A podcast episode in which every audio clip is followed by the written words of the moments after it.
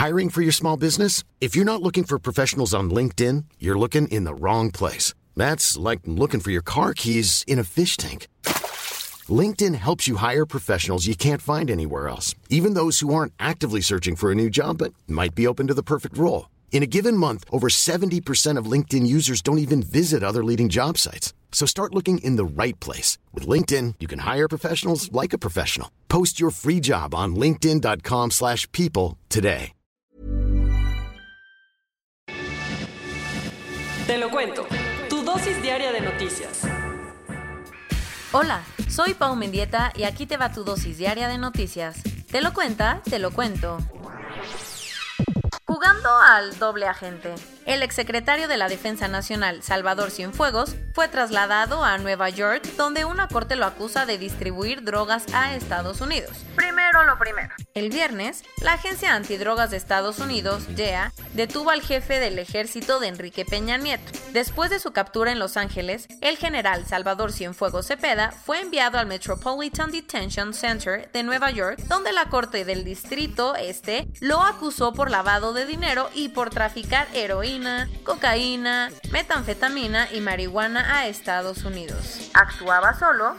Todo parece indicar que no. Según las autoridades estadounidenses, entre diciembre de 2015 y febrero de 2017, mientras era titular de la Sedena, Cienfuegos armó deals con el cártel de los Beltrán Leiva al punto que era apodado el padrino. Pero la cosa no paró ahí, porque la DEA asegura que era uno de los principales protectores de H2, un importante narco de Nayarit que fue asesinado por la Marina en 2017 que tanto lo protegió, mientras Cienfuegos estuvo al frente del ejército, las operaciones militares en Nayarit disminuyeron de manera considerable. Para que te des una idea, durante el sexenio de Peña, el ejército sufrió 1.688 agresiones y solo 8 fueron en Nayarit. Un dato que llama la atención pues las agresiones en ese estado cayeron 73% contra las ocurridas en el gobierno de Calderón. Pero no es la primera vez que Cienfuegos está en el ojo del huracán, porque ya había sido criticado por no permitir que se investigara a los militares involucrados en la desaparición de los 43 estudiantes y por negar la participación de soldados en la masacre de Tlaitla. No es la primera vez que Cienfuegos está en el ojo del huracán porque ya había sido criticado por no permitir que se investigara a los militares involucrados en la desaparición de los 43 estudiantes y por negar la participación de soldados en la masacre de Tlatlaya. Por lo pronto, el general seguirá por lo pronto el general seguirá su proceso en Nueva York, donde también está Genaro García Luna.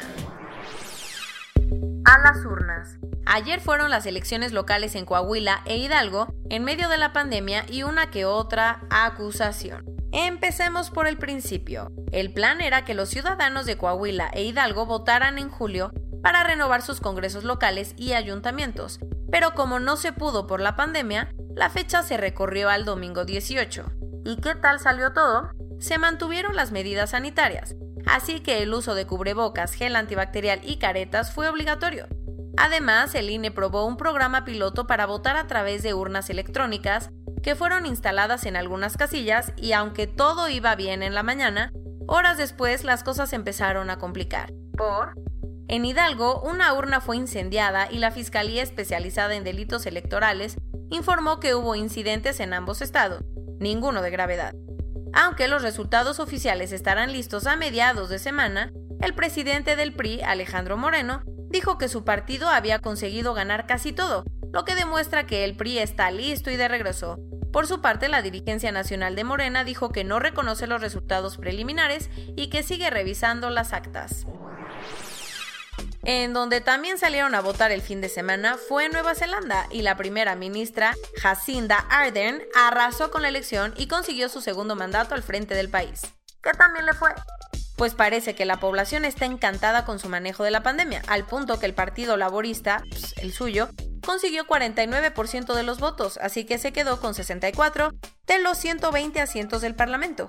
Con esto, los laboristas podrían convertirse en el primer grupo parlamentario en formar gobierno sin necesidad de aliarse con otros en décadas. La semana pasada, hombres armados asaltaron un camión en la delegación de Cuauhtémoc de la Ciudad de México y se robaron los equipos de hemodiálisis que transportaba y que cuestan más de 5 millones de pesos. ¿Ha habido avances? El sábado, la fiscal de la Ciudad de México, Ernestina Godoy, informó que los equipos se recuperaron después de un cateo en la colonia obrera y ayer encontraron el camión en el que viajaba el material médico. Además, Godoy dijo que dos hombres fueron detenidos por su vínculo con el robo de medicamentos oncológicos. A pesar de la resistencia de Estados Unidos, la ONU dijo que 13 años de bloqueo eran suficientes y conforme a lo que estipula el acuerdo nuclear firmado con Teherán, decidió quitarle el embargo al gobierno iraní para que pueda volver a comprar armas convencionales. ¿Cómo lo tomó Irán? Como si hubieran ganado el Mundial, porque dijo que fue un día trascendental para hacer más fuerte su aparato de defensa estatal. Ahora se espera que el país pueda comprarle armas a Rusia y China, aunque no muchas porque su economía está para llorar debido a las sanciones que le han impuesto. Unos arqueólogos que estaban trabajando en las líneas de Nazca, el lugar de Perú donde se pueden ver formas animales creadas en el suelo, se llevaron una súper sorpresa. ¿Cuál? Descubrieron un nuevo geoglifo con la forma de un gato que se cree que fue hecho entre el 2000 y el 100 a.C. Las autoridades peruanas dijeron que tuvieron suerte de encontrarlo a tiempo porque el felino está en una pendiente, por lo que es más propenso a erosionarse. Corona News Global en el mundo. A nivel global ya hay más de 39.875.000 casos y hasta ayer en la noche al menos 1.112.000 personas habían muerto.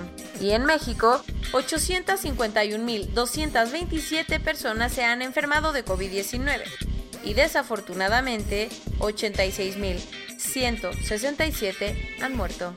La buena noticia con 108 fallecimientos en 24 horas, ayer se registró la cifra más baja desde el 10 de mayo. Rafael Ojeda, el secretario de Marina, dio positivo a la prueba de coronavirus. Con 62%, Chihuahua tiene la cifra de ocupación hospitalitaria más alta de todo el país. Según el embajador de Estados Unidos en México, Christopher Landau, debido a la crisis que ha generado la pandemia, la cifra de migración a Estados Unidos está en los niveles más altos en 10 años. Para evitar una nueva cuarentena, el primer ministro de Italia anunció que los alcaldes tendrán la libertad de imponer nuevos horarios de cierre a lugares públicos, así como número máximo de visitantes. En donde han tomado medidas similares es en República Checa e Irlanda. ¿Cómo lo ha tomado la gente? Fatal, tanto que ayer salieron muchas personas a manifestarse contra el uso obligatorio de cubrebocas. Uno de los habitantes del Domus Sanctae Martae, la residencia vaticana donde vive el Papa Francisco, dio positivo al virus. Él se suma a los 11 guardias suizos que ya se contagiaron. Y esto es todo por hoy. Nos vemos mañana con tu nueva dosis de noticias. Pau Mendieta se despide.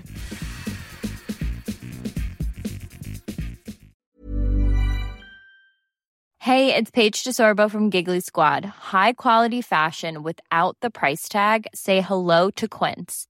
I'm snagging high-end essentials like cozy cashmere sweaters, sleek leather jackets, fine jewelry, and so much more. With Quince being 50 to 80% less than similar brands. And they partner with factories that prioritize safe, ethical, and responsible manufacturing. I love that. Luxury quality within reach. Go to quince.com slash style to get free shipping and 365 day returns on your next order. Quince.com slash style.